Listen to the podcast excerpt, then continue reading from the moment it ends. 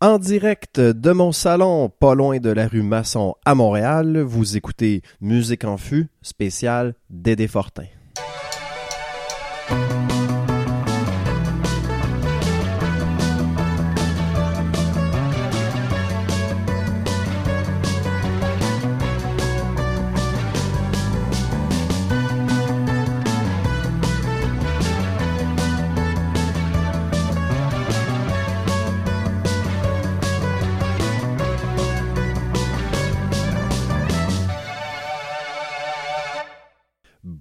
Tout le monde, je suis Philippe, votre animateur qui est fin seul aujourd'hui. Euh, mes collègues Charles-Éric et Pascal seront de retour euh, à la prochaine, euh, dès la prochaine émission. J'en profite pour faire une émission spéciale sur André Fortin parce que je crois en avoir déjà parlé rapidement à l'émission, mais en, en 2013, j'ai eu la chance de publier une biographie d'André Fortin chez VLB. c'est une biographie de 395 pages, donc c'est très exhaustif euh, au départ, ça avait été commandé par euh, la famille d'André Fortin qui cherchait un rédacteur pour raconter sa vie. Euh, moi, à l'époque, j'étais en lockout. j'étais au Journal de Montréal. Journal... J'étais journaliste au Journal de Montréal aux arts et spectacles et il y avait un lockout au journal, donc j'avais beaucoup de temps libre. finalement, bon, de fil en aiguille, la famille s'est séparée du projet, s'est retirée du projet, mais moi, j'ai continué à travailler dessus et le livre est sorti après deux ans de travail. Donc, j'ai travaillé, euh, disons, de 2010 à 2012 et le livre a été lancé en 2013. Euh, j'ai rencontré, euh, juste rapidement là, pour ma, méthodologie, j'ai rencontré une quarantaine, une cinquantaine de personnes. et j'ai eu accès à des centaines d'heures d'archives audio, vidéo, notamment à Musique Plus, à la disque, à la Bibliothèque nationale. alors l'émission d'aujourd'hui va être un peu par Euh, on va d'abord parler de la jeunesse d'André. Ensuite, on va parler de ses amours. Ça a été très, très important dans sa vie. Euh, il, y a, vraiment eu des hauts et des bas qui ont vraiment influencé sa création. Donc, je trouvais ça très intéressant euh, d'en parler. Ensuite, on va parler de sa carrière pré-coloc, parce qu'il a quand même joué dans plusieurs groupes. C'était vraiment fascinant. C'est vraiment une plongée dans le Montréal musical de, des années 80, de la fin des années 80, début 90. Et ensuite, ben, naturellement, on va parler euh, des colocs, euh, de son projet le plus célèbre.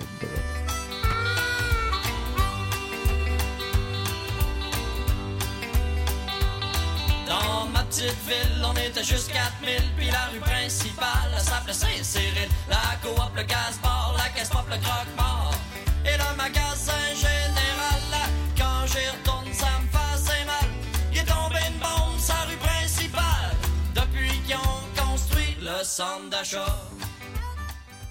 André euh, Fortin est né le 17 novembre 1962 à Dolbeau, à l'hôpital de Dolbeau, au lac Saint-Jean. C'était le neuvième enfant euh, de Gisèle et Alfred Fortin. Euh, très très jeune, on a remarqué chez, parmi ses amis qui aimait beaucoup beaucoup les arts, les spectacles, notamment un de ses amis qui s'appelait Fabien Gilbert, que j'avais retrouvé qui habitait encore au lac, si ma mémoire est bonne. Lui, il avait comme 8-9 ans à l'époque et il se rappelle très très clairement qu'avec André, euh, il prenait des vieux casseaux de bleuets euh, dans, dans, la, dans, dans, la, grange de leurs parents.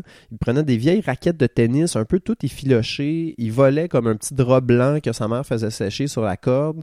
Il, il faisait comme un rideau avec ça dans le garage. Puis il faisait des chansons, des faux concerts. Euh, il jouait du Beatles, du harmonium, donc en faisant du air guitar, puis en faisant semblant de tapocher sur les, euh, sur les casseaux de bleuets. Donc très très rapidement, c'est vraiment quelque chose qui est apparu chez lui.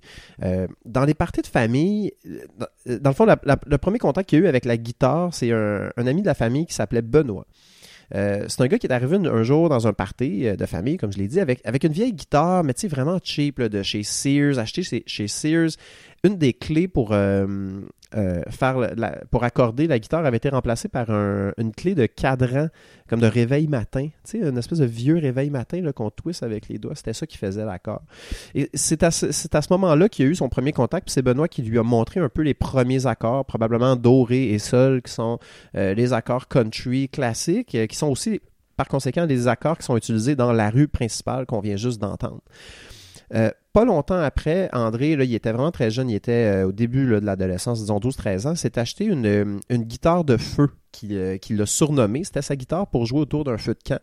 C'est une vieille guitare cheap, encore là, de marque inconnue. Euh, genre de guitare un peu euh, faite euh, en Chine, anonyme, sans marque. Mais il l'a gardé toute sa vie. Euh, il l'a vraiment gardé jusqu'à la fin. C'était vraiment pas quelqu'un qui changeait beaucoup. Il était pas comme attaché aux, objets dans le sens que il n'y avait pas besoin de quelque chose de toujours nouveau. André, à la fin de sa vie, il aurait pu se payer n'importe quelle guitare.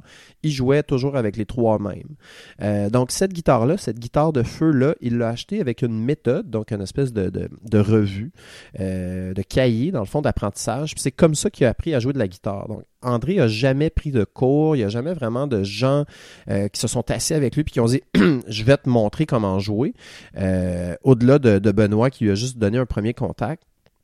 Donc, il a vraiment appris seul à jouer. Puis, ça paraît un peu, c'est-à-dire qu'André est vraiment pas un, grand guitariste. C'est un bon guitariste, mais pour quelqu'un qui gagne sa vie avec ça, qui gagnait sa vie avec ça, c'était quelqu'un dont la technique était, disons, un peu rudimentaire, puis il était reconnu pour frapper très fortement sur ses cordes.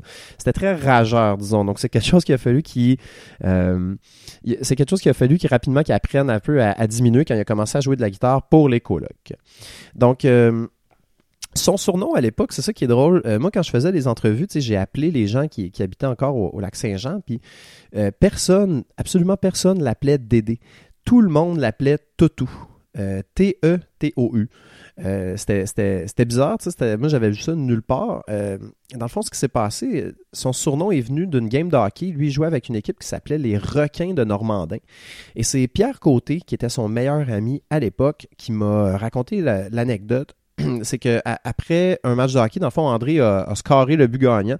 Puis un de ses coéquipiers l'a levé dans ses bras. Puis André est très très petit, c'est un, joueur frêle quand même. Il avait une petite stature.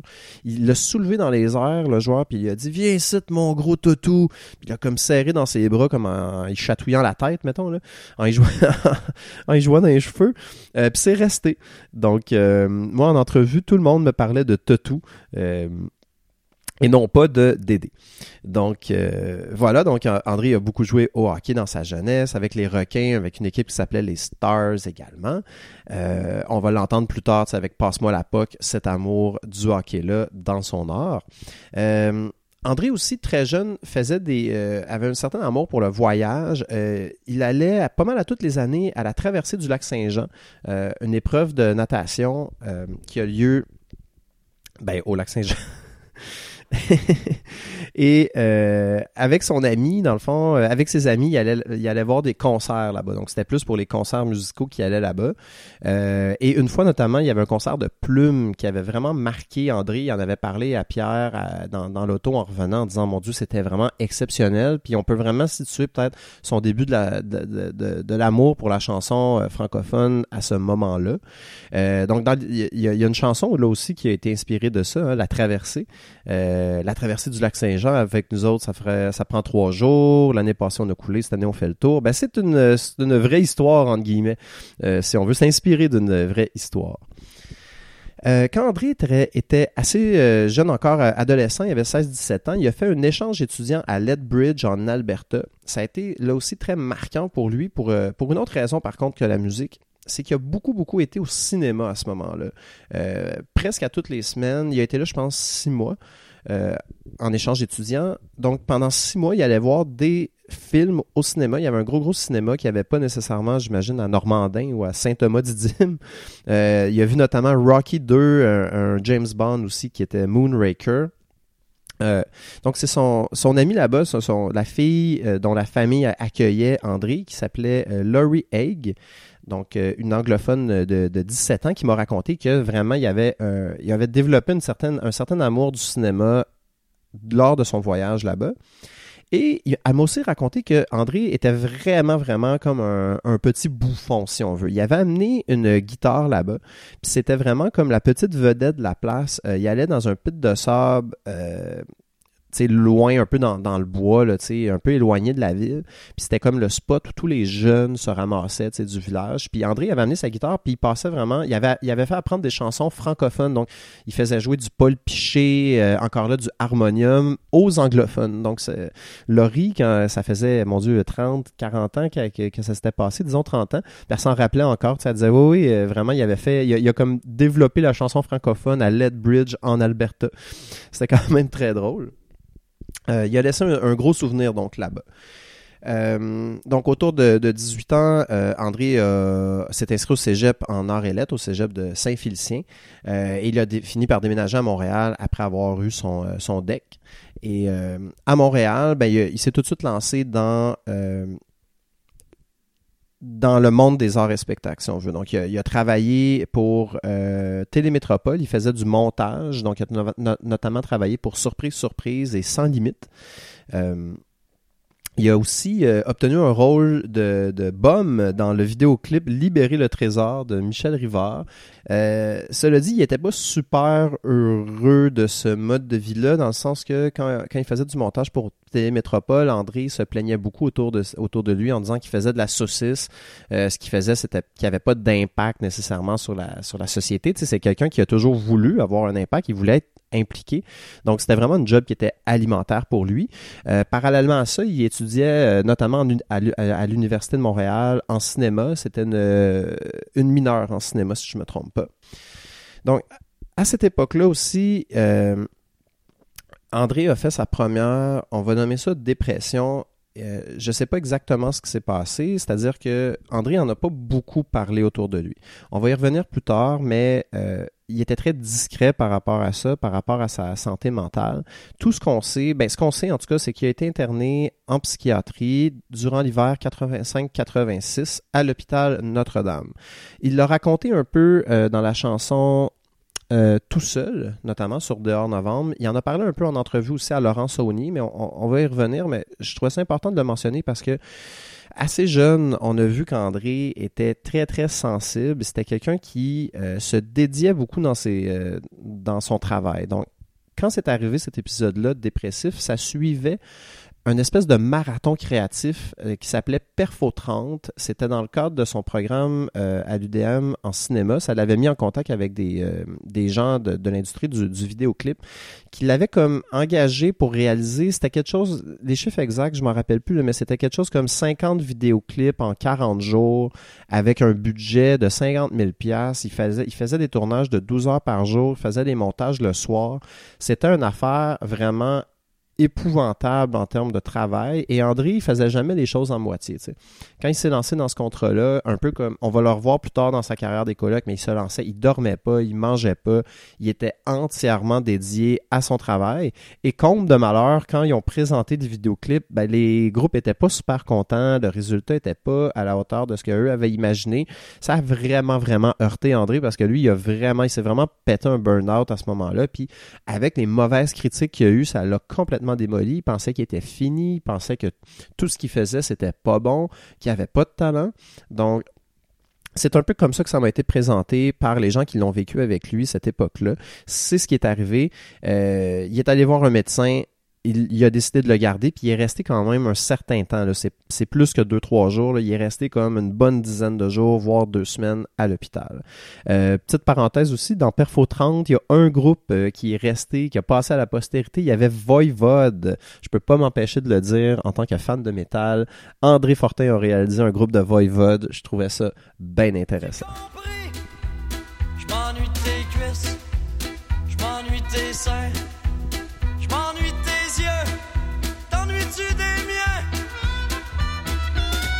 Ben, j'ai ben, dis-moi les buts. J'étais pas faite pour toi non plus. T'es faite comme un ordinateur, sorry no compute. C'est que je fasse. Ouais, les amours d'André. Ça, ça a été vraiment quelque chose, quelque chose qui m'a. Ça a vraiment été un, un, une grosse portion de mon travail quand j'ai fait ce, ce livre-là faut savoir qu'André vivait pas les choses normalement euh, dans les relations amoureuses. Je vais vous donner un exemple. Pierre Côté, son meilleur ami euh, de sa jeunesse, me raconte. Sa toute première copine à, à André s'appelait André E. Euh, il avait 10-11 ans. Euh, c'était une amourette, là, on s'entend, c'était des enfants. Euh, il s'était donné un petit bec à la fin d'un slow dans une danse à l'école. Euh, bon, c'était vraiment une, une, une- une- une fréquentation très, euh, très gentille, disons, très, très, très jeune. Donc, euh, c'est pour dire que c'était pas une, relation qui était comme super importante. Et lorsque André E a, laissé euh, André Fortin, euh, c'était tout simplement parce que s'en allant en vacances, leurs horaires permettaient pas de, de se voir, tu sais, à, cet âge-là, ben c'est comme ça. Puis elle lui a juste dit, ben écoute, on on n'aura plus le temps de se voir, tout simplement. Tu sais, je pense qu'on serait mieux de terminer ça là. André avait 10 ans, là, 11 ans. Il était très jeune. Il a été complètement démoli. A manqué une semaine d'école. Euh, sa mère l'a gardé à la maison. Il était couché dans son lit en pleurant. Euh, ça marchait plus. Il était vraiment, vraiment affecté par ça. Euh, Au-delà de la normale, euh, Pierre m'a raconté que, lui, dans le fond, dans ses mots, c'était qu'avec André, c'était un éternel recommencement. Pierre est allé le voir chez lui avec Laval Pinchot, puis en tout cas d'autres amis. Là. Puis il, il, il essayait de le faire rire, tu sais. Puis André, oui, riait, mais rapidement retombait dans, dans, dans, dans son malheur un peu. Puis il a déjà dit à Pierre, je veux mourir, ça fait tellement mal. Mais là, je vous rappelle qu'André, à ce moment-là, a 10 ans, 11 ans, c'est même pas un adolescent encore.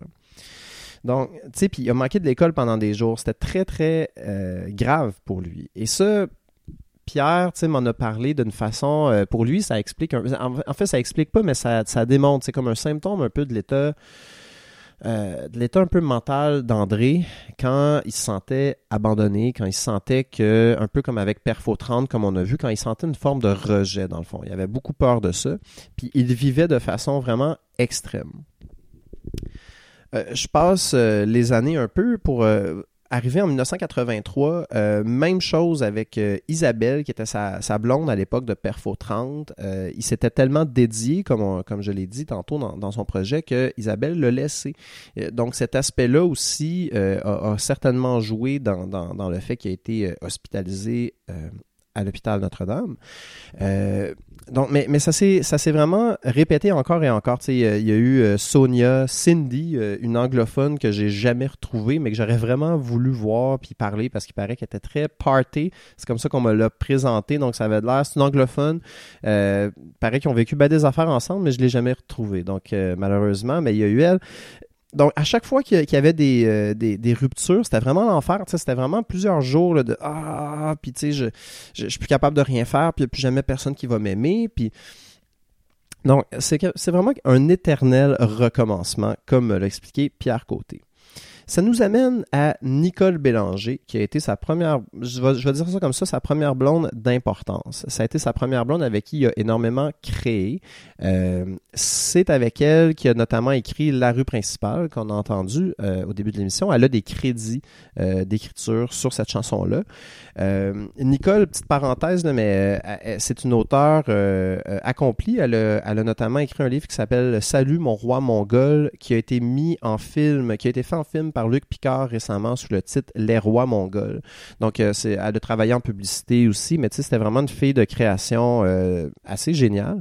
Elle était très, très impliquée aussi dans les colocs. Euh, elle avait dessin- dessiné notamment une première version de, la pochette de leur premier album. C'était inspiré d'une d'une pochette de Craft Dinner. C'était comme un peu la typo de Craft Dinner, mais marqué les colocs avec des morceaux de macaroni. Euh, et malheureusement, la maison de disque n'a pas voulu.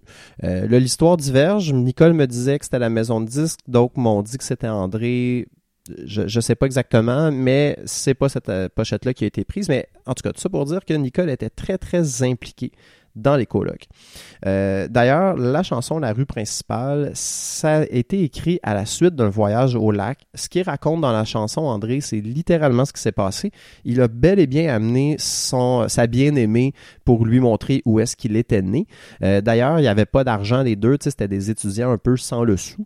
Euh, il avait emprunté le char d'un de leurs amis, puis sur le pont Jacques-Cartier, le, le hood a arraché, puis a tapé dans le, dans le, dans le pare-brise de la voiture, puis ils se sont comme arrêtés sur le bord du pont, c'était super dangereux, essayer de mettre des tie wraps puis de la corde sur le hood. Ils ont réussi à attacher le hood comme ça, puis ils ont roulé jusqu'au lac Saint-Jean comme ça. Je, trouvais ça quand même intéressant. Euh, mais rendu euh, au lac, dans le fond, quand ils sont arrivés à Normandin, euh, parce que c'est ça, André, dans le fond, a vécu à Saint-Thomas-d'Idyme au début, mais ensuite, ils ont déménagé à Normandin. Quand ils sont arrivés à Normandin, André, il, mouillait. C'était vraiment comme, euh, tu sais, une journée froide. Ils sont comme arrivés, puis André s'est tout de suite rangé dans l'entrée d'un garage. Il a regardé Nicole, puis il s'est mis, il a éclaté en sanglots. Là, Nicole, elle comprenait pas. J'ai-tu fait quelque chose? Non, non, c'est que je, je reconnais pas ma ville. Puis effectivement, la ville avait changé. Euh, là, est-ce que précisément il y avait un centre d'achat? Je, pense que oui, là, je, je, me rappelle pas exactement, mais à, tout le moins, il y a plein de commerces de son époque qui avaient été, qui étaient fermés, qui avaient été remplacés, puis oui, possiblement par un, petit centre d'achat. Euh, donc, Nicole lui a dit, ben, tu sais, si ça t'émeut à ce point-là, écris-le, faisant quelque chose de positif, transforme ça en quelque chose de beau. Et c'est comme ça qu'ils ont écrit ensemble La rue principale. Euh, la relation avec Nicole s'est étiolée au fil des années et un peu après la sortie du premier disque, euh, ils se sont laissés euh, et André a sorti avec Sophie Lajoie, qui a peut-être été la, fille la plus importante dans sa vie, puis je le dis en tout respect pour ses autres copines, mais Sophie Lajoie occupait clairement une place particulière dans son cœur. on me l'a présenté comme l'amour de sa vie. Euh, et d'ailleurs, sont restés en contact relatif, mais en contact quand même jusqu'à la toute fin. Euh, donc, c'est ça. Moi, euh, Sophie, je l'ai retracée. Elle habitait en Belgique. On a eu plusieurs conversations Skype. Avec Nicole, je l'ai rencontrée chez elle à deux reprises. C'était des grosses entrevues de 2-3 heures cela dit. Donc, euh, avec euh, Sophie, c'était plus comme 3-4 séances d'une heure sur Skype et on s'est rencontrés un moment qui est venu à Montréal.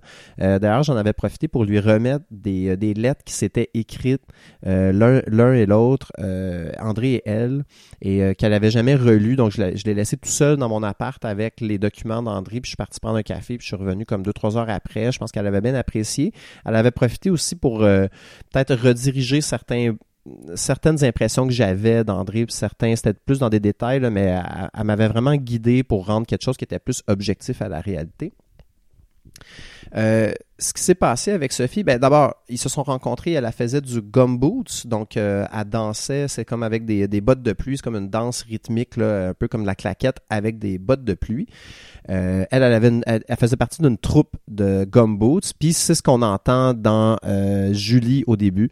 Non, en fait, dans, dans, Julie au début, c'est du, excusez-moi, c'est de la claquette, mais dans les spectacles, il y avait du, du gumboot où la troupe de Sophie faisait des, des performances de gumboots dans la dans la tournée du premier CD. Mon Dieu, c'est donc bien compliqué ce que je suis en train de dire là. On dirait que je m'en mêle dans mes pinceaux. Bref, donc euh, Sophie, c'était une fille de théâtre, c'était une fille un peu bohème, mais éventuellement, elle suivait vraiment le beat euh, d'André. Euh, c'est une fille qui est très, qui est toute douce aussi, qui est vraiment gentille, là, foncièrement, là, pas que les autres le sont pas, là, mais j'ai vraiment compris, là, André disait souvent que Sophie la calmait.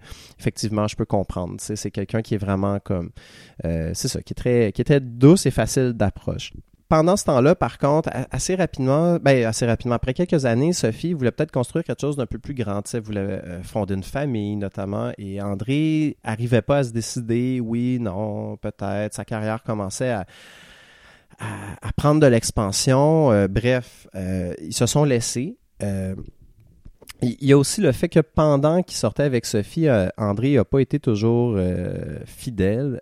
notamment, il a eu comme amante Mara Tremblay. Euh, qui ont eu une histoire d'amour vraiment déchirante. Euh, donc, Mara, dans le fond, elle jouait du violon à l'époque, puis elle a été présentée par des amis communs. Euh, André la, flirtait, puis lui avait même offert à m'amener de faire partie du groupe parce qu'elle a joué avec les colocs dans certains spectacles. Et André était prêt à lui faire une place comme membre officiel du groupe paraît-il que c'est les autres membres qui auraient dit non parce qu'elle sortait un peu de nulle part à ce moment-là, mais ils ont quand même, elle a quand même fait la tournée, euh, une tournée avec eux, notamment une tournée en Europe. Et c'est à ce moment-là que leur relation euh, euh, extra-conjugale, si on veut, s'est vraiment développée. Donc là, André et Mara en Europe sont devenus vraiment fous amoureux, comme des amants. eux aussi s'échangeaient beaucoup de lettres que j'ai retrouvées dans les archives d'André. Euh, je les ai fait relire à Mara. D'ailleurs, ça a été une énorme surprise pour moi quand j'ai écrit à Mara Tremblay pour lui dire ben, est-ce qu'on peut parler des colocs Elle a tout de suite accepté. On s'est assis, mais moi, personne ne m'avait dit qu'il avait été amant. Donc, moi, je m'en allais là pour parler de musique principalement. Je savais qu'elle avait fait des tournées avec. Je l'avais vu sur les archives.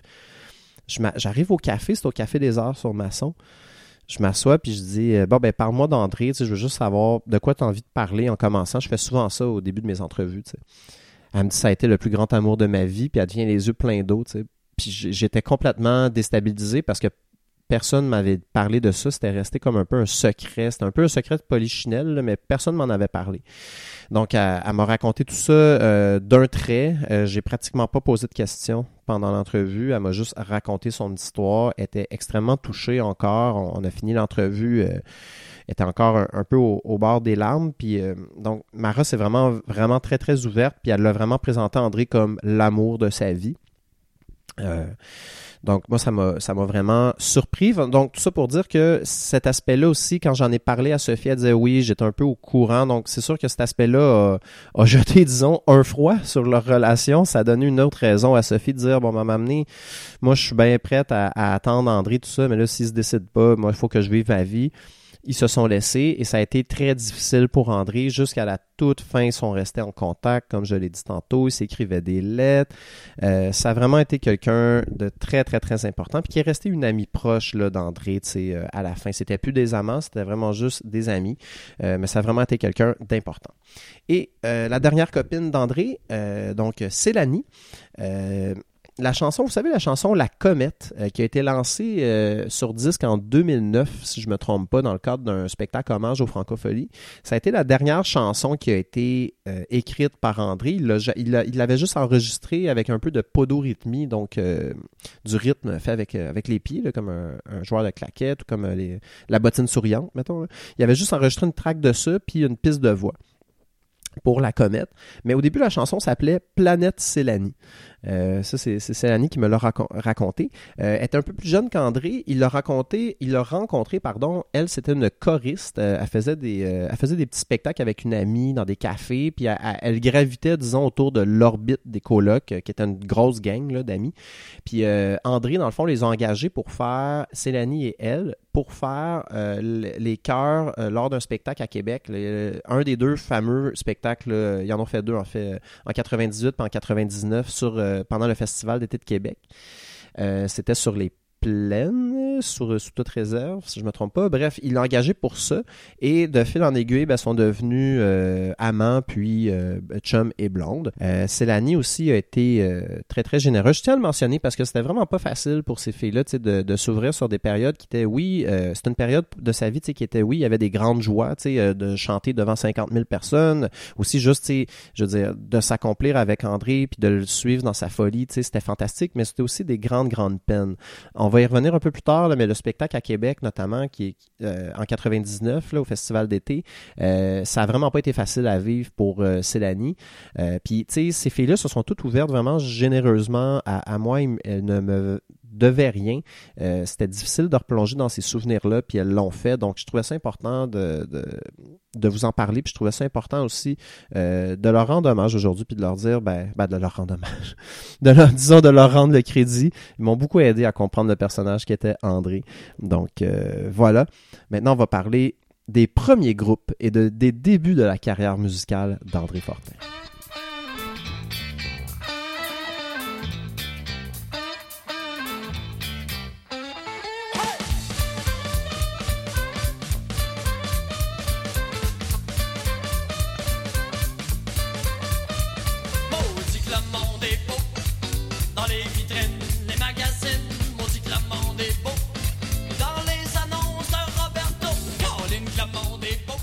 Pour vrai, ça c'est un maudit beau rock and roll cette chanson là.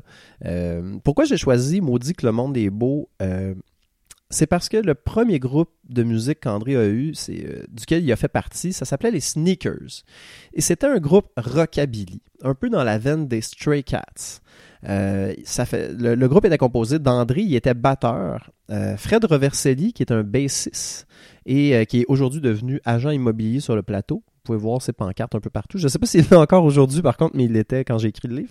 Et Eric Henry, qui était un, de ses très, très grands amis euh, d'université qu'il a rencontré à Montréal, qui est aujourd'hui réalisateur à Radio-Canada.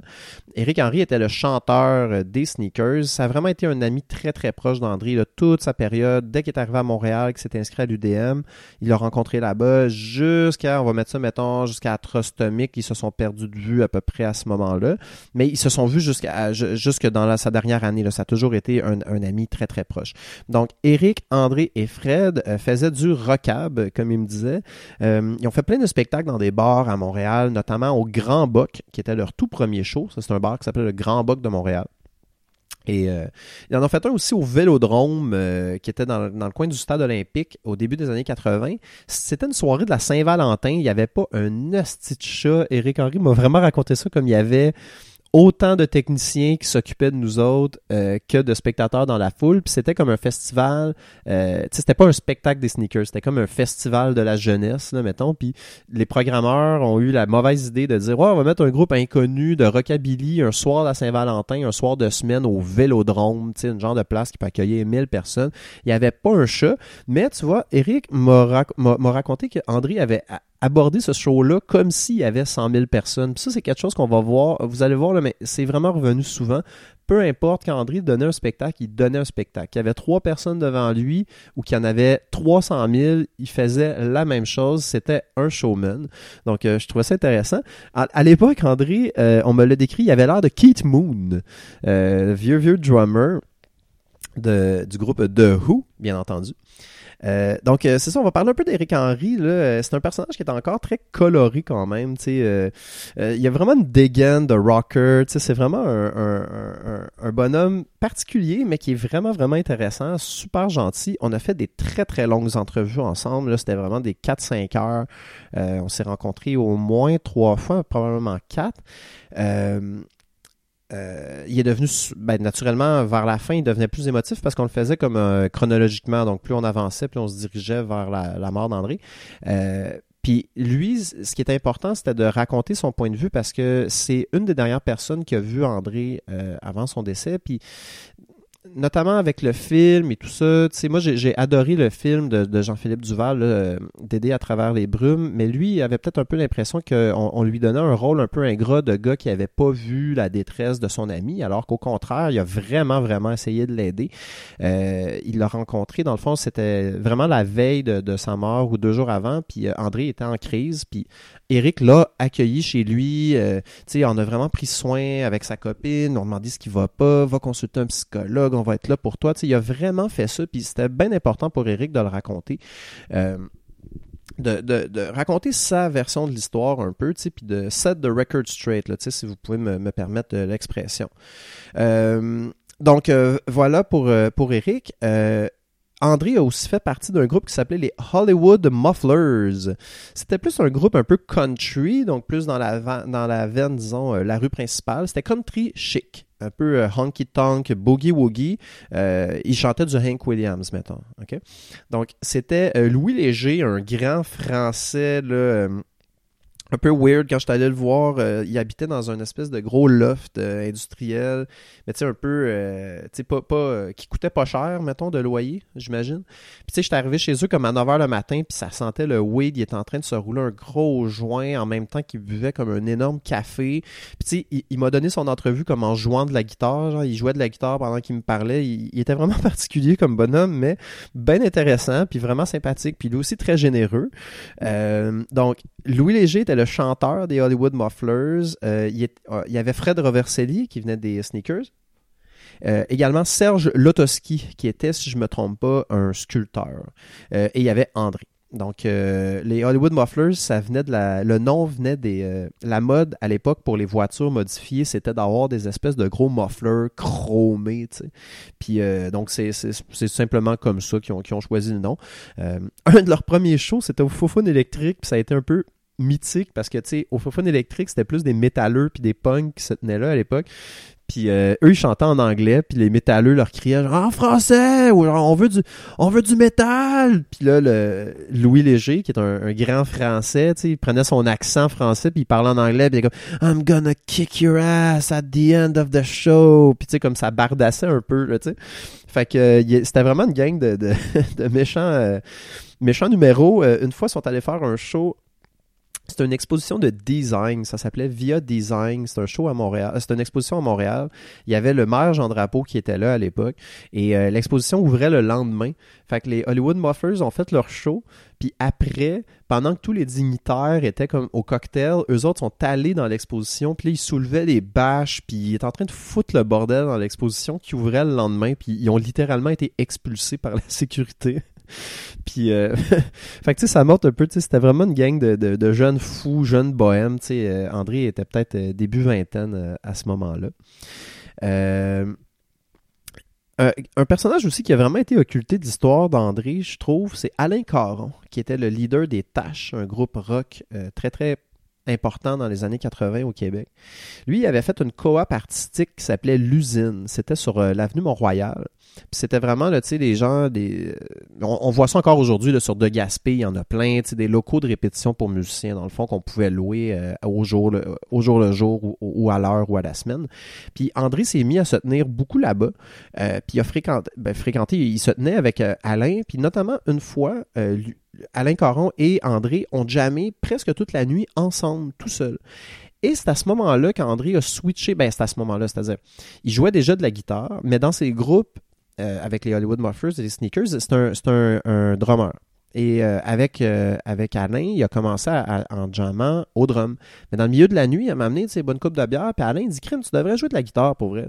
essaye donc, on va switcher. Fait que Alain est allé au drum, André est allé à la guitare. Puis Alain m'a raconté que il dit, t'as vraiment, vraiment quelque chose, tu sais. Puis effectivement, Alain me disait, c'était pas le meilleur des guitaristes, mais il y avait quelque chose d'un peu insaisissable dans la façon qu'avait André de projeter sa voix, de bouger quand il était derrière le micro. Il interprétait vraiment, c'est vraiment le bon terme, il interprétait les chansons. Donc on sentait qu'il était vraiment dans ses paroles. Donc Alain lui a suggéré, il a dit, tu devrais vraiment explorer cette piste-là, tu devrais vraiment travailler ta guitare, écrire, puis essayer de voir ce qui, peut sortir de ça. Donc je trouvais que c'est c'est un personnage qui est un peu oublié dans, dans la mythologie d'André, dans la construction d'André, mais Alain Caron, très, très, très important. Euh, parallèlement à ça, André jouait aussi avec un groupe qui s'appelait Cha-Cha and the Chain Gang, avec la chanteuse de cabaret burlesque Cha-Cha Da Vinci. Euh, ça aussi, là, j'ai l'impression que je vous dis à chaque fois que quelqu'un était un personnage, mais c'est parce que c'est vraiment la, réalité. Chacha Da Vinci, c'est une, euh, euh, une femme très extravagante qui est un peu plus âgée. Elle avait peut-être une cinquantaine d'années quand je l'ai rencontrée. Euh, donc, c'est ça. Puis elle avait fait comme des cabarets à New York. C'était très burlesque. Puis elle avait vraiment comme une, une attitude. Elle était habillée super chic, bohème quand je l'ai rencontrée chez elle. Puis elle, parlait vraiment avec des grandes expressions. Puis elle mélangeait l'anglais, le français. C'était vraiment comme un personnage de film. Promis, c'est la dernière fois que je vous dis que quelqu'un est un, est un personnage dans cette histoire-là. Euh, Chacha Da Vinci, c'était la blonde de Louis Léger. Donc, euh, c'est comme ça qu'ils se sont, qu'ils ont été en contact avec, euh, qu'elle a été en contact avec Louis. Et eux habitaient le fameux 2116 Saint-Laurent où André va déménager éventuellement puis créer une bonne partie du premier disque. Et c'est vraiment. Donc, André faisait la batterie pour Chacha Da Vinci.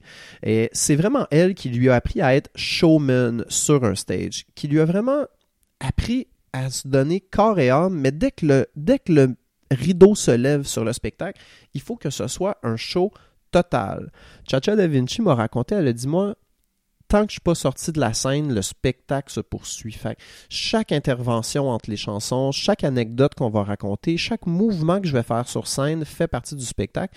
Les gens ont payé, j'ai un énorme respect pour ça, où les gens se sont déplacés pour venir nous voir, je vais leur en donner pour leur argent. Et ça, c'est quelque chose, sais, quand on regarde les spectacles aujourd'hui des colocs, André, il se passe toujours quelque chose sur scène. C'est vraiment pas. Il y a des groupes, moi j'en ai vu des shows. Il y a beaucoup de groupes qui arrivent, font leurs trois premières chansons. Bonjour Montréal, comment ça va? Enchaînent avec dix chansons, on s'en va. C'était vraiment pas ça avec André. Il prenait vraiment ça à cœur. Il voulait vraiment que les gens passent une belle soirée. Puis on peut vraiment penser que ça y vient notamment de son passage avec Cha-Cha Da Vinci and the Chain Gang. Euh, parallèlement à ça, André a pris des cours de claquette. Euh, c'est là, tantôt j'ai fait mon erreur avec les gumboots, mais effectivement, c'est de là que vient la, la, la, claquette sur euh, Julie, au début de la chanson Julie.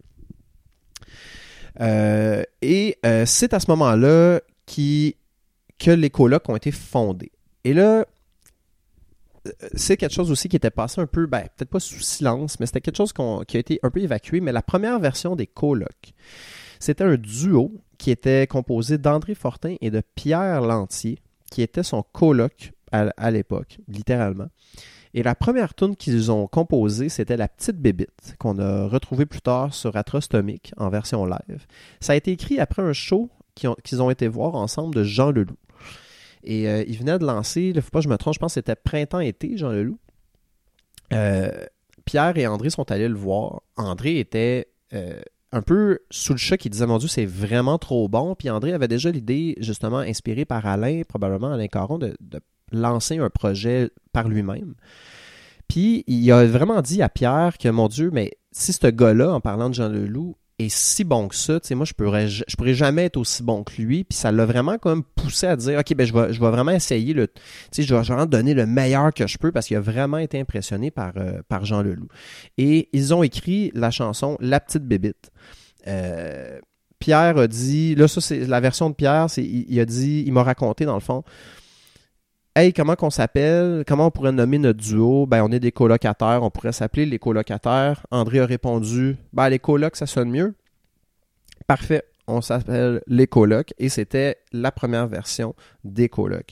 Donc, il y avait dans leur répertoire La Petite Bébite, il y avait aussi une chanson qui s'appelait Ingénieur en béton qui est à ma connaissance disparue. Je pense pas qu'elle ait jamais été en disque. C'est une chanson qui a été écrite par Pierre, cela dit. C'est pas une chanson d'André.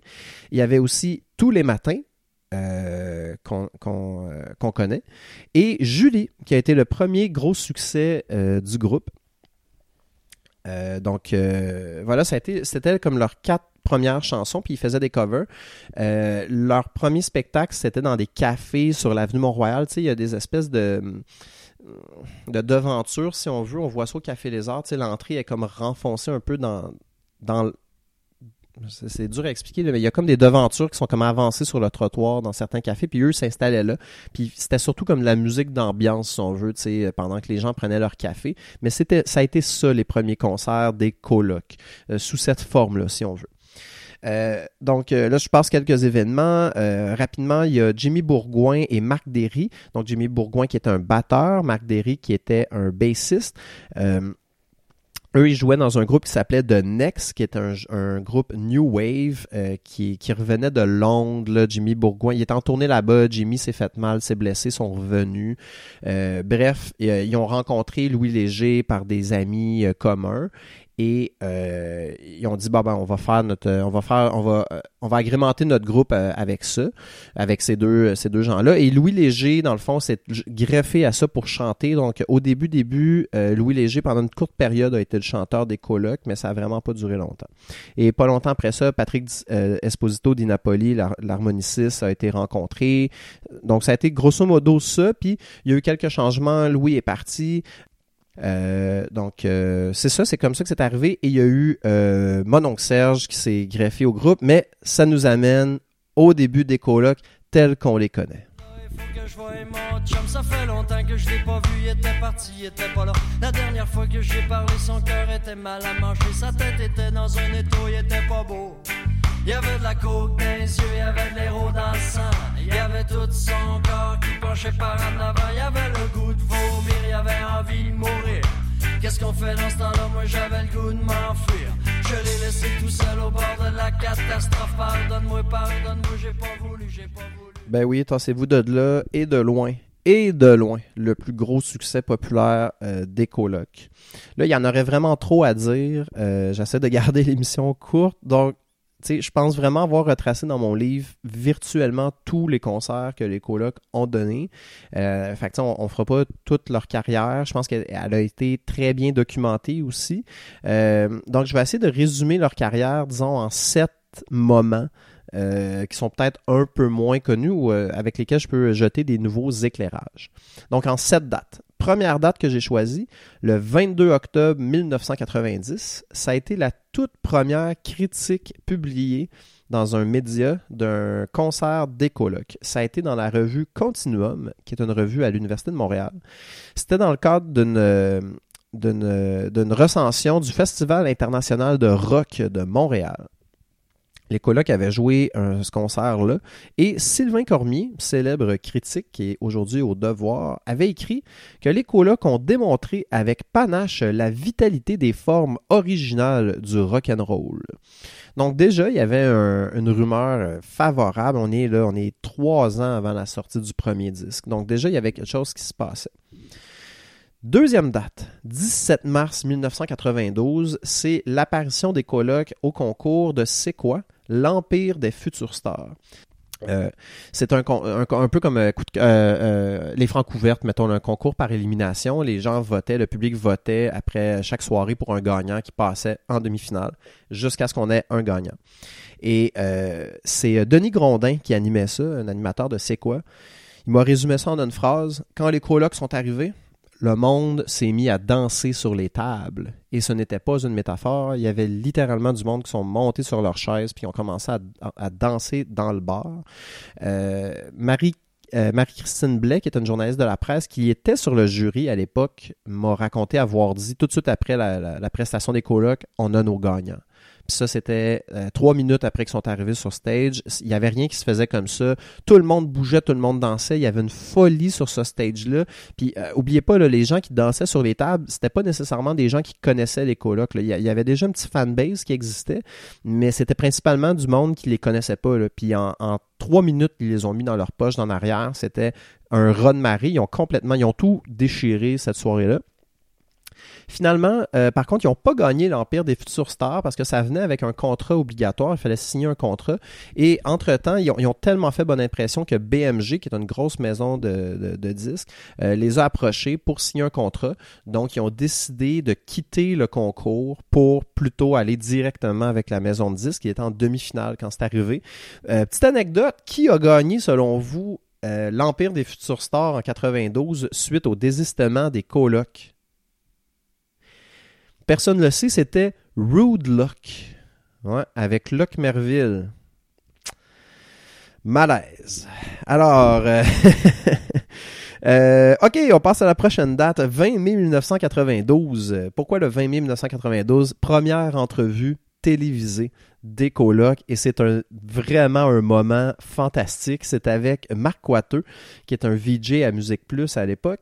C'est la journée de leur signature de contrat avec BMG. L'entrevue est complètement, est un peu surréelle, honnêtement. À m'amener, André euh, arrête de répondre à une question, puis il dit, ouais, excuse-moi, il faut que je dise quelque chose. Il sort un feuillet de ses poches, puis il dit, J'invite tous les Québécois à venir manifester pour la souveraineté du Québec. Puis il se met à faire un espèce de gros pitch de vente pour une manif euh, pour la souveraineté qui a lieu plus tard ce printemps-là. Euh, Mike Sawatsky, qui est le, guitariste canadien anglophone euh, qui, qui était rendu avec le groupe à ce moment-là, qui avait remplacé Louis Léger en fait. Euh, dit euh, commence à dire I think all us Canadians should go. Ah ah ah ouais ouais puis je me tu sais je suis pour l'indépendance puis tout ça. Euh, tu sais c'est une entrevue un peu fofolle puis elle m'a amené aussi André euh, se met à chanter dit hey j'ai une nouvelle chanson. Puis là Marc Wateux ok ouais. Puis il part il commence à faire du rythme avec sa voix puis il commence à chanter passe-moi la poque c'est une chanson qui était pas encore en disque il y avait pas de disque rien il venait de la il venait de la faire tu sais. Fait que puis aussi tu sais fait qu'ils l'ont fait live ça a été comme la première version de Passe-moi la POC qui a été enregistré, ça a été live à Musique Plus. Quand même intéressant. Euh, faut, faut les voir aussi, là. Malheureusement, c'est un balado que je fais, mais il faut voir l'habillement des gars, tu sont ridicules, C'est vraiment habillé, avec des, des bérets, puis euh, Dédé porte une, une, chemise rouge avec des fleurs jaunes brodées que lui avait fait Nicole euh, Bélanger il y a quelques années, c'était n'importe quoi, mais c'était vraiment, vraiment original, puis ils ont vraiment accroché les gens comme ça. Donc, ça a été comme leur première apparition, disons, publique. Donc, il y a toute une entrevue. Euh, quatrième date, 30 octobre 95, euh, c'est la date du référendum euh, perdant. Pourquoi j'ai décidé d'en parler, c'est que oui, André, c'est sûr qu'il a été très triste quand le référendum a été perdant. Il est, il est souverainiste, André, toute sa vie, il a été souverainiste. C'est sûr que ça a été un choc pour lui. Il s'attendait vraiment à une victoire. Cela dit, je trouve que ça a été nettement exagéré. Partout où je lis sur Wikipédia, même dans le film euh, Dédé à travers les brumes, on présente cet événement-là comme quelque chose de brutal chez lui, que cette défaite euh, électorale-là, référendaire, a été l'a jeté à terre. Mais c'est vraiment pas ça qui s'est passé. Tout le monde qui était là cette soirée-là m'a dit Ouais, ouais, André était, il était triste, là, faut pas, faut pas se leurrer, ça a été un choc. Mais après l'annonce du résultat, André, il a remonté sur le stage, puis ils ont fait le show. Là. Je veux dire, c'était pas. euh, personne n'est retourné chez eux en pleurant ce soir-là. Ils ont quand même fait le spectacle. Puis c'est sûr que. Puis c'était, c'était quand même la fête. Là. Puis dans les jours qui ont suivi, euh, il André n'est pas resté couché chez eux euh, euh, à pleurer. Là. Il, y avait, il y avait un spectacle, puis ça a continué. Là, fait oui, tu sais, son son implication était réelle. Il s'était impliqué au, au sein des artistes pour la souveraineté, des As. Euh, Notamment, il y avait eu un concert, je pense, au centre Au forum en fait à l'époque. Euh, il était très très impliqué. Là, c'est pas pour diminuer son implication morale dans, dans, dans le combat pour la souveraineté, mais ça a vraiment pas été un élément que ça a pas déclenché comme de grosses tempêtes chez lui. Puis ça a absolument rien à voir avec euh, avec sa fin, comme certaines personnes, je pense, euh, sont restées sous cette impression là. Euh, je vais nommer aussi, j'ai pas la date exacte par contre, mais je vais nommer comme date la- le tournage du clip Bon Yeux, qui est un extrait, le, le seul extrait en fait d'Atrostomique. Euh, pourquoi je le, je le mets dans les moments marquants, c'est qu'André a fait payer une taxe déguisée à BMG. En fait, ce qu'il a fait, c'est que BMG payait pour le clip, naturellement, en tant que maison de disque. André a, a écrit, euh, a dit, dans le fond, à la maison de disque, j'ai besoin absolument de je pense que c'est 50 figurants. On peut pas faire le clip si j'ai pas ça. Puis j'ai aussi besoin de 15 000 pièces de plus que le budget que vous m'aviez donné. Il est arrivé telle, telle, telle affaire. La maison de disque a dit oui. Puis André, ce qu'il a fait, il a engagé 50 itinérants sans abri. Euh, il leur a donné chacun 100 pièces. Il a, dépensé dans le fond le 14 000 qui était supposément pour des- du stock technique et tout ça. Il a juste donné le cash aux itinérants puis il a dit voilà, on fait le show. On enregistre le clip avec eux. Puis il a vraiment décrit ça comme une. Puis c'était sa propre maison de disque, là, by the way. Il a vraiment décrit ça comme étant j'ai fait payer une taxe à une multinationale, j'ai redistribué de l'argent d'une riche compagnie à des gens qui en ont vraiment besoin, comme Robin Desbois. Puis Louise Arel, qui est une ministre péquiste à l'époque de la solidarité sociale, lui avait écrit une lettre pour dire c'est vraiment gentil ce que vous avez fait là de redonner espoir à des itinérants en les engageant pour un, un vidéoclip. Il avait répondu une lettre épique, là, je la citerai pas au complet, elle fait comme quatre pages, mais André avait répondu quelque chose dans, dans les grandes lignes de Excusez-moi, Madame Arel, mais ces gens-là n'ont pas nécessairement perdu espoir. Je les connais pas, ces gens-là. Tout ce que je constate, c'est qu'ils sont sans abri. Moi, je, crois en leur potentiel humain. Puis la seule et unique raison que j'ai fait ça, c'est pas par charité chrétienne, c'était pour faire payer une taxe à BMG. Ce que vous devriez faire en tant que ministre, vous devriez taxer les plus riches pour en redonner plus aux pauvres. J'ai fait votre travail. Maintenant, à vous de jouer. Euh. C'était quand même très bold. Et à ma connaissance, Madame Harel n'a pas répondu à cette, euh, cette rebuffade d'André. Donc, tu sais, ça montre vraiment quel genre de personne c'était. Avant-dernière date que j'ai choisie, 22 octobre 1998, publication de l'entrevue, euh, fameuse entrevue d'André Fortin avec Laurent Saunier, qui était pour la sortie de Dehors Novembre, leur euh, dernier disque. Euh, ceux qui sont sortis après, ça compte pas. C'est une entrevue qui a été publiée front page du journal Voir et c'est l'entrevue, on en a parlé plus tôt, dans laquelle il a parlé de son burn-out vécu au début des années 80. C'est notamment là qu'il dit à Laurent Saunier dans l'entrevue, il dit, André dit, euh, si le docteur te demande si tu as envie de vivre quand tu vas à l'hôpital, ben réponds oui, parce que sinon ils vont te garder sous observation pendant 10 jours. J'ai même essayé de me sauver à m'amener, puis il y en a un qui, qui m'empêchait en disant Hey, essaie de se sauver. Euh, c'est vraiment une entrevue que tout le monde doit lire. Euh, c'est l'entrevue, disons, qui a ouvert la porte, la seule fois qu'il a ouvert la porte publiquement à ses problèmes de santé mentale. Il n'en a jamais vraiment reparlé. Puis autour de lui, on n'osait pas vraiment aborder ce sujet-là. Donc ça a été, moi c'est sûr qu'en tant que journaliste, ça a été crucial comme entrevue. euh, quand j'ai rencontré Laurent Saunier, il était très conscient, là, ça faisait de l'importance que cette entrevue-là avait eue dans, dans, dans, la construction du personnage d'André, mais aussi dans la, dans vérité d'André. Euh, c'était une des seules fois où les masques étaient tombés, si on veut, puis André était souvent clown en entrevue. on l'a vu avec le VJ de Musique Plus. Euh, arrive un peu, euh, je commence à faire, des, je déclame des, des, pamphlets politiques et tout ça. À ce moment-là, il était très sérieux, il était très à son affaire, puis il en a parlé vraiment euh, sans phare. En même temps, il n'en a pas parlé énormément. Il ne s'est pas étendu sur le sujet. Puis euh, Laurent Saunier euh, le dit dans, le texte que la porte s'est refermée assez rapidement. Euh, une petite anecdote aussi qui est drôle, c'est que dans le texte, Laurent Saunier se demande, dans le fond écrit, est-ce qu'un jour on va reconnaître André comme un véritable auteur-compositeur? parce qu'à l'époque, comme, je l'ai dit, les colocs avaient vraiment une réputation de groupe de party. C'est sûr que leur premier disque, leur deuxième aussi, le live, était très axé là-dessus comparé au, à dehors novembre.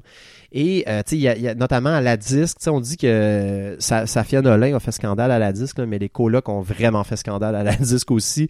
Euh, sont arrivés tout habillés, tout croche. Euh, là, je, fais référence au gala de la disque en 93. sont, sont arrivés sur stage tout croche. La moitié était gelée. André dit sur scène, ah, la moitié vont nous demander du spot après ça, nanana.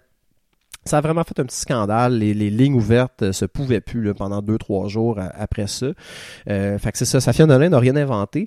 Euh, mais tout ça pour dire que cette image de party collait vraiment à la peau des colocs. Et c'est vraiment Laurent Saunier qui a dit à donné, ça, ça, a vraiment été le premier qui a dit, ben là, oui, ok, ils font le party, mais il y a des sales belles paroles, puis il y a vraiment des thèmes intéressants dans ces chansons-là. Écoutez-le aussi, faites pas juste danser, tu sais. Donc, euh, vraiment une entrevue fascinante que je vous invite à lire. Et la dernière date importante pour les colloques, ben, c'est les deux spectacles euh, en 98 et 99. Donc, je vais choisir le dernier, donc 11 juillet 99, spectacle au Festival d'été de Québec. C'est le spectacle qui est connu comme étant le dernier show. Ils en ont fait un DVD par la suite. Euh, dans les faits, c'est vraiment pas le dernier show des colloques. Ils ont continué à faire leur tournée après ça. Puis leur dernier vrai show des colloques, ça a été aux îles Saint-Pierre et Miquelon, un territoire français dans le golfe du Saint-Laurent. Mais on revient au Festival d'été de Québec le 11 juillet 99. C'est à ce moment-là qu'il a enregistré le répondeur et c'est euh, une des images qui est restée dans le fond à la mort d'André. Ça a été lui qui chante le répondeur seul à la guitare. Il y avait une cigarette sur le haut de sa guitare dans son capot. Euh, puis il a vraiment, il a vraiment l'air euh, un peu décomposé là, quand il chante la chanson. Il a vraiment un regard très triste, très mélancolique. Euh, et ça d'ailleurs, j'en ai parlé un peu tantôt. Ça a été un spectacle. c'est considéré comme un spectacle important parce que c'est comme le dernier, mettons en, gros guillemets, dernier spectacle d'envergure, disons des colocs. mais on, considère aussi que c'est scéniquement, si on veut, le spectacle le plus réussi. C'était vraiment un très grand déploiement. Par contre, en André était très très déçu de sa performance, il trouvait que le son était pas bon, il trouvait que le beat, on n'était pas sur le beat, que les musiciens n'étaient pas sur le beat, que rien marchait, il était fâché contre ses Danny, il était fâché contre ses musiciens. Puis à la fin, le regard d'enterrement qu'a André, c'est pas tellement pour la chanson qu'il est en train de chanter, qui est une chanson triste de peine d'amour, mais c'est vraiment parce que il est euh, il est en crise, il est en tabarnak. Lui, il a l'impression d'avoir raté son spectacle. Alors que tout le monde aujourd'hui le considère comme un de ses meilleurs spectacles. Puis je pense que ça ouvre une fenêtre aussi sur la psychologie d'André, tu sais, que cette espèce de perfectionnisme mal placé, un peu, tu sais, qui, oui, le servait parfois. Donc, euh, notamment, il était reconnu pour des spectacles qui étaient extravagants, qui étaient très, très bons et tout ça. Donc, ce côté-là perfectionniste avait un avantage, mais personnellement, il y avait un désavantage parce que dès qu'il y avait un défaut, dès qu'il se sentait pas bien, dès qu'il y avait quelque chose qui allait pas parfaitement, ben, il s'écroulait. Il était vraiment comme il devenait exécrable. Puis, il faut dire aussi que dans les derniers mois, dans les, disons dans les deux dernières années de sa vie, André n'était pas toujours super agréable comme personne, on va le dire comme ça. Il avait beaucoup de succès. Euh, il était vraiment adulé de plus en plus. Il était vraiment au sommet de sa popularité. Puis, oui, ça l'a quand même un peu entamé. il a changé un peu de cercle d'amis. Puis, il est devenu euh, un peu plus, euh, disons, il en profitait quand même de son, de son vedettariat. Donc, alors voilà pour ce spectacle-là. Euh, j'ai une, anecdote aussi sur le répondeur, la chanson en tant que telle. La chanson s'appelait Mon répondeur euh, à l'époque et la chanson qu'on connaît tous, la version qu'on entend tous, c'est euh, le démo en fait. André a, enregistré ce démo-là tout seul à Saint-Étienne de Bolton, la maison de campagne où ont été enregistrés dehors novembre. Il l'a enregistré quand il était seul. Après ça, son ingénieur de son est arrivé avec les musiciens, puis ils ont essayé pendant comme toute une journée de refaire la, chanson Mon répondeur. Ils ont décidé de changer le titre d'abord, ils ont dit ça va être le répondeur. Mais ils ont changé, ils ont chanté André a chanté la chanson pendant toute une journée, puis il n'a jamais été capable de reproduire l'émotion qu'il avait. Pourquoi? Ben, quand il l'a chanté la première fois en démo, il se sentait vraiment comme ça. Il était vraiment pas dans une bonne passe. Il était tout seul. Euh, il était, ça a été très pénible la, création de Dehors Novembre, comme l'a montré le film euh, D'aider à travers les brumes. Ça, c'est très bien euh, dit. Le film l'a très bien eu. Mais euh, quand euh, c'est ça, donc quand, quand son, ses ingénieurs sont arrivés, son ingénieur de son est arrivé, puis quand les, gars sont arrivés pour, pour les musiciens sont arrivés, ben c'était plus la fête, puis il était, il était dans un meilleur mood, puis il était juste pas capable d'aller chercher cette émotion-là. Fait qu'ils ont juste carrément décidé de mettre le démo sur l'album, et ce qu'on entend aujourd'hui, la chanson Le Répondeur que tout le monde connaît, c'est une version démo enregistrée tout seul par André. Il y a pratiquement pas de mix qui a été fait là-dessus, ça a été livré à Aziz. Je pense que c'est le bon choix qui a été fait là-dessus. Euh, ça a été la même chose un peu pour Tout Seul. Ben, pas tout à fait la même chose, mais pour la chanson Tout Seul, dans la création, il l'a chanté comme en sautant. Tu sais, quand on entend la chanson Tout Seul, on, entend un peu l'essoufflement dans la voix d'André. Portez attention un peu. Il y a vraiment comme... On voit qu'il est au bout de son souffle. Il est toujours... Il finit ses phrases, puis oh, il en restait pas gros, là, tu sais, dans ses poumons. Mais pourquoi c'est comme ça? C'est parce qu'il chantait en dansant. Il était comme, tu sais, c'est une chanson très intense. Le gars se garoche partout, il tourne la tête. Tu sais, il y a comme une folie dans cette chanson-là. Mais il la vivait pendant qu'il l'enregistrait, tu sais. Puis il a vraiment enregistré l'album au complet comme ça. Donc, euh, je trouvais ça très important quand même comme, comme, euh, comme moment. Donc, euh, donc voilà, euh, ça fait le tour de mes sept dates d'écologue. Je suis conscient, je suis qu'on a vraiment skippé des longues portions, mais je, je, trouvais que c'était les sept moments qui étaient très très importants pour bien comprendre qui était le personnage public d'André Fortin.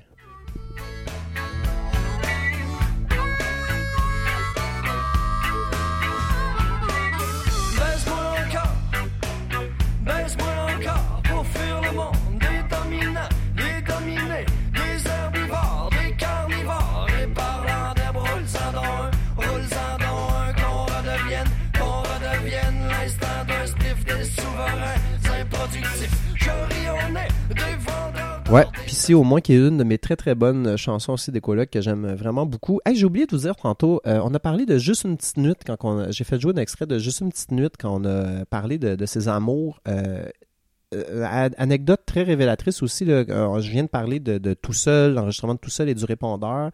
Pour juste une petite nuit, quand il l'a enregistré à la fin de la take, euh, qui a été gardé. Au final, il s'est, il, s'est mis à pleurer. Il a, il a comme éclaté en sanglots. C'était peut-être pas des grosses, grosses larmes, mais il y a vraiment comme une, des larmes qui ont coulé. Puis, il y avait vraiment un trémolo là, dans la voix. Puis euh, l'ingénieur de son, là, c'est, c'est, c'est dommage, j'ai, j'ai pas son nom, mais euh, en tout cas, euh, son ingénieur de son lui a dit on devrait garder les pleurs, on devrait les laisser, la chanson devrait se terminer comme ça. Puis André a jamais voulu. Mais tu sais, on entend dans la voix qui se casse un peu à la fin de la chanson quand on entend juste une petite nuit. C'est réel, c'est pas simulé, c'est vraiment lui qui est sur le bord puis qui se retient de pas pleurer. Puis on a vraiment passé proche à voir les pleurs d'André à la fin. Mais c'est juste pour montrer à quel point il était vraiment dans ses chansons. Là, quand je dis qu'il était perfectionniste, c'est pas une figure de style. Là. Il voulait vivre ses chansons. Il voulait vraiment, c'était un, grand sensible, bien entendu. Il voulait vraiment transmettre cette émotion-là. Par contre, il y avait quand même une certaine pudeur, hein, parce qu'on on rappelle, il a refusé que les pleurs se retrouvent sur le disque. Mais c'est quand même quelque chose. Moi, je connais pas beaucoup. J'ai rencontré beaucoup d'artistes euh, pour des enregistrements comme ça. Puis souvent, c'est très froid, c'est très professionnel on reprend les chansons 40 fois, on fait des, on fait des takes juste pour le bridge, on double nos voix, tout ça. sais, lui, c'était vraiment pas sa façon d'enregistrer. C'était vraiment plus euh, direct, si on veut, charnel. Euh, écoutez, j'espère que vous avez aimé cette émission spéciale. Je vois que j'ai nettement dépassé mon objectif d'une heure, mais bon, c'est la vie. euh, N'hésitez pas à laisser vos commentaires, suggestions sur la page Facebook. Euh, Dites-nous, est-ce que vous avez euh, euh, est-ce que vous avez aimé ça, un épisode solo comme ça? Peut-être qu'on va pouvoir le refaire éventuellement. Revenez-nous la semaine prochaine. Je vais être avec Charles-Éric et Pascal pour un nouvel